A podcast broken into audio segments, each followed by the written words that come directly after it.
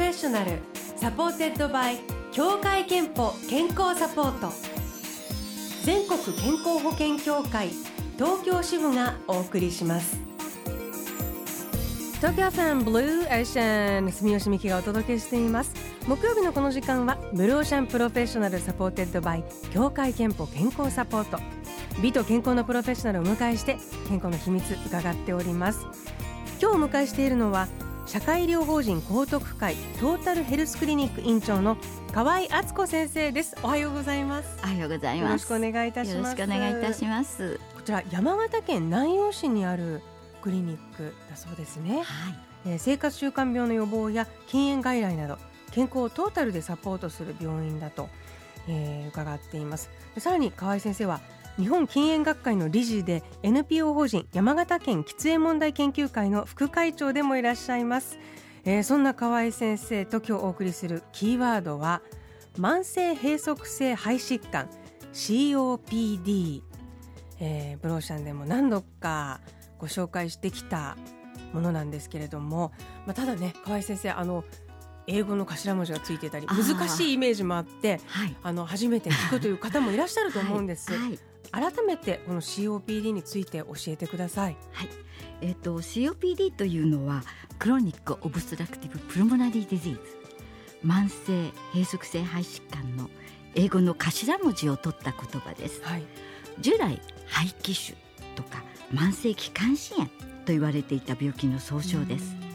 でタバコの煙を主にする有害物質を長期に吸い込むことで生じる炎症性の疾患でタバコによる生活習慣病と言えます。皆さんあの骨粗鬆症というのはご存知ですよね、はい。こう骨がスカスカになっちゃう病気が骨粗鬆症なんですけれども、COPD っていうのはタバコの煙で肺がスカスカになっちゃう病気というふうにイメージしていただくと分かりやすいかと思います。症状としてはどんなものが出るんでしょうか、えー、と慢性的なこう咳や痰うん。息切れ特にこう階段を上ったりとか動いた時に出る息切れですね。そういうものが主な症状になります。一部の患者さんははい。ゼゼしたり発作的にこう息が苦しくなるなどとこう喘息のような症状を合併することもあります。タバコを吸う方で少しでもこのような症状がある方は年のせいにしないでうん。COPD を疑っていただきたいと思います。COPD の特徴は？タバコが主な原因なんですけれども吸い続けていると肺がこうだんだんに壊れていって、うん。で気づいた時には最初はあんまりこう症状もないんですよね。でも少しずつ少しずつこう進んでいく病気なので医療機関を受診した時には結構進んでいる状態の方が多いというのが、まあ、この病気の特徴の一つかなというふうに思います。長く吸ってると全員がなるというわけでもでもないんですよね。そうですねやっぱりあの体質というか遺伝というようなもの感受性というのがあってえっとまあ、なる人ならない人いるんですけれども、まあ、大体喫煙している方の、まあ、15%から20%くらいが COPD になるというふうに言われています。あの受動喫煙ではどうなんでしょうか？受動喫煙でもなるんです。いつも近くで他の人のタバコの煙をこう吸ってるような方はあのなりやすいというふうに思います。じゃあ家族とか。あそうですね。あとまあ今は減りましたけれども、はい。職場とかそうですね、ま何かの形で常にその触れてしまうというのはそうですね。良特にそして。屋内建物の中とか、車の中で常にそういう煙にさらされてるのはとても危険だというふうに思います。治療としてはどういう方法がありそして治るんでしょうか？はい、えーとまあ、先ほどタバコの煙が主な原因だというふうにお話ししましたけれども、どんなにいいお薬を使っていても、うん。タバコを吸っていては肺は壊れていきます。ですのでまず禁煙。その上で、まあ、薬物療法とかそれから呼吸リハビリテーションになります。で薬物療法っていうのは、まあ、気管支を広げるようなお薬が主で吸入薬が今治療の中心になっています。ええ。でその吸入はですねあのちゃんと指導を受けてしっかり正しい方法で吸わないとせっかくいい方法なのに効かないということになっちゃうので、まあ、あの先生とか看護師さん薬剤師さんからよくこう吸入の仕方を教えてもらって正しいあの吸入の仕方でやると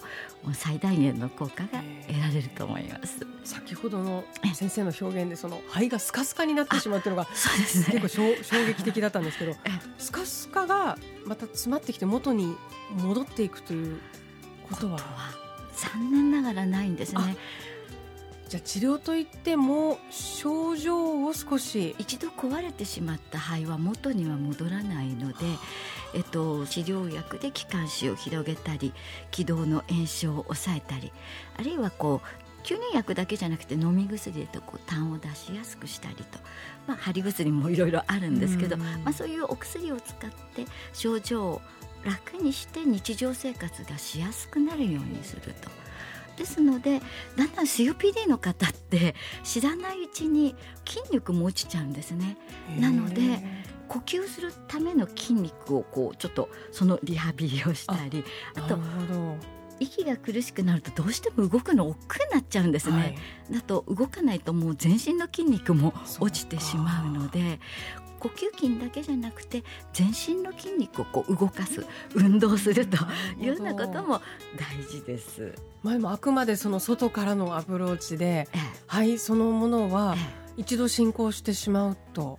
戻ることはないっていう。そうなんです。そうなんです。もっと息が苦しくなると今度在宅酸素といってお家でも出かける時も酸素を使わないといけないようなそんな状態になってしまうんですね。大変な病気ですね。そうですね。なのでこう40以降にこう出やすいんですけど、こう頑張ってねこうお仕事して 定年になってこれから旅行に行くぞとか言った時に息が苦しかったり動けなかったりで、まあ人生の楽しみがちょっと減ってしまうというような、うん、まあそんな病気なのでやはりこう早く気づいて治療していただくというのがとても大事かなと思ってます。さあ今日は COPD をテーマにお話を伺っています。後半はリスナーの方からの質問にもお答えいただきます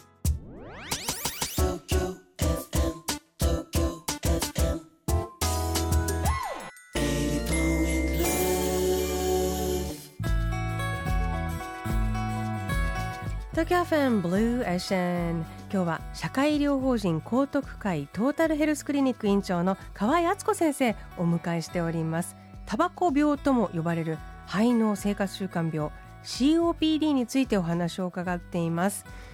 河合先生あの COPD について、はい、番組ホームページでリスナーの皆さんから質問を募集したところ、はい、たくさん寄せられていまして、はい、あのぜひ先生にお答えいただければと思います、はい秋田県の30代の女性桃野のさんタバコを10年前に妊娠を機にやめましたが COPD になる可能性はありますかと。30代の方で10年前にタバコをやめてらっしゃるんですね。やめてよかったですね本当に。お子さんのために、あの素晴らしいプレゼントをされたなというふうに思います。でまあ、おそらく、まあ、COPD になる可能性はとても低いと思うんですが、まあ、ゼロではない。でも本当にあの低いと思いますのであの受動喫煙他の人のタバコの煙も吸わないようにまたタバコの煙の匂いがするところには入らないようにしていただければなというふうに思います。ちなみにそのやめてから、すごい10年とか時差で、なってしまうケースってあるんですか、もちろんあるんです。壊れてしまった肺は元に戻らずそこにこう老化であの肺機能が落ちていきますので老化がはい、そうですね。ただまあこの方は30代でまだお若いので、はい、おそらく大丈夫かなというふうに思います。鹿児島県の30代の男性笠野平木さんからいただいた質問は電子タバコを吸う人や電子タバコの副流煙は肺に影響があるのでしょうかと笠野平木さんとてもいい質問ありがとうございます、はい、私あの今日これを話したかったんですね、ええ、結論から言いますと電子タバコの副流煙というのは肺に影響があります。あります。あります。そうか、え、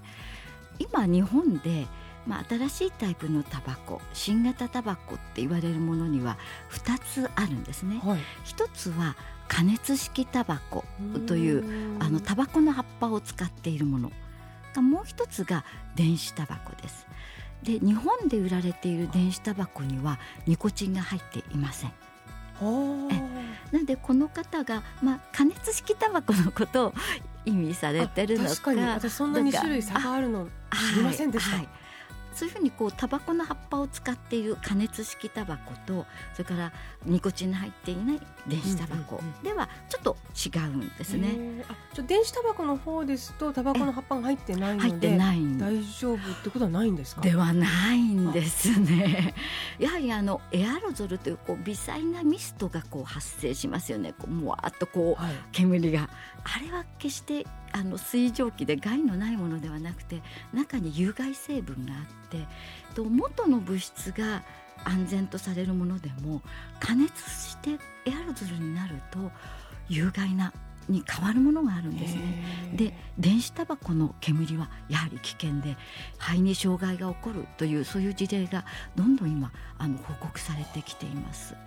あの一般の方はその有害物質が多ければ多いほど健康被害も大きいというふうに考えられる方多いと思うんですけどタバコに関してはごくわずかでも1本でも1吸いでも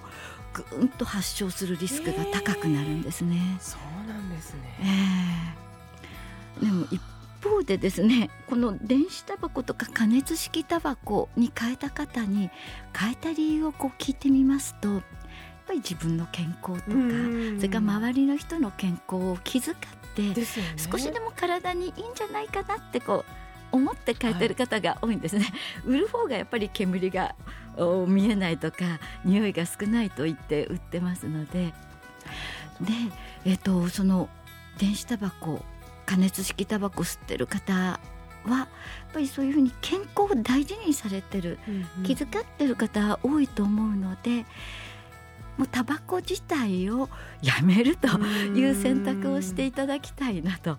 いうふうに思います自力でやめられないからせめてっていう感じなんでしょうね。おそらくそうだと思うんですけど、あのタバコ自力でっていう方とっても多いんですね。でもそれってもったいない話でえというのは自力でこう1年辞めれる方っていうのはもう本当に20人に1人くらいしかいないんです少ないんですね、えだとあ自分にはもうやめられないとかタバコが必要だとか思ってしまう。もっと思ってしまう。だけどそれ非常にもったいなくって今もう禁煙外来に行ったら3か月で10人中8人辞めれちゃうんですよちゃんと通うと、うんうん、禁煙外来楽です。もう楽で効果的で、うんうん、そして少ない費用でやめれるんでちょっとでもやめたいなって思った方は禁煙外来受診していただければなというふうに本当に切に思います。もう楽をしてやめるっていうのがおすすめです。あの番組ホームページで喫煙が COPD の最大の原因だということを知っていますか、はい、と、アンケートを実施したところ、はい。知っているという方は35%、はい、知らなかったという方が65%とい。う結果も出てるんですけれども、はい、これ結果について先生どう思われますか？そうですね。まだまだ少ないですよね。やっぱりあの日本人の死因の今はちょっと下がってきてるんですけど前は8位にもなったことがあって男性においてはですね500万人以上の患者さんがいると。それだけご本人の生活とか日本の医療経済を圧迫している病気であるにもかかわらずまだまだ知られていないっていうのは本当にもったいないことで、えもっともっと知っていただきたいと。あと COPD について、はい、あの今日聞いてて、はい、ちょっと心配なことがあるなというようなふうに思った方は何かを受診すればいいんでしょうか、まあ、内科特にあの呼吸器内科を標榜しているところがおすすめです。うん、と言いますのは COPD の診断というのは呼吸器の検査がこう中心になるんですね。で呼吸機能検査どこででもやれるわけではないので、えっと、呼吸器の先生のところであったらあの大体やっていると思います。またあの今かかりつけの先生がいる場合にはまずあのかかりつけの先生にあの相談をして、うん、えー、見るというのもいいかなと思います。あの紹介していただいたりいろんなこう助言がいただけるかと思います毎週1名様にクオカード3000円をプレゼントしています。今日は先ほどメッセージをご紹介した桃ののさんにお送りします。ブローシャンのホームページにあるメッセージフォームからお送りください。ご応募お待ちしています。今日は社会医療法人高徳会トータルヘルスクリニック院長の河合敦子先生に肺の生活習慣病 COPD について伺いました。河合先生どうもありがとうございました。ありがとうございました。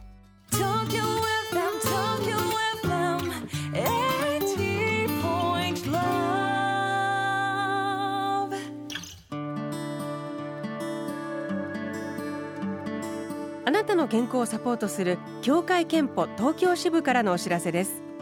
COPD 慢性閉塞性肺疾患という病気をご存知ですか？別名タバコ病とも言われ長年の喫煙習慣によって肺の細胞が徐々に破壊される病気ですが咳や息切れなど風邪に似た症状のため放置してしまう人が少なくありません。喫煙歴が長く慢性の咳にお悩みの方は医療機関で呼吸機能検査を受けてみてください。COPD に関して詳しくは協会けんぽのホームページをご覧ください。 Blue Ocean Professional supported by 協会けんぽ健康サポート。全国健康保険協会東京支部がお送りしました。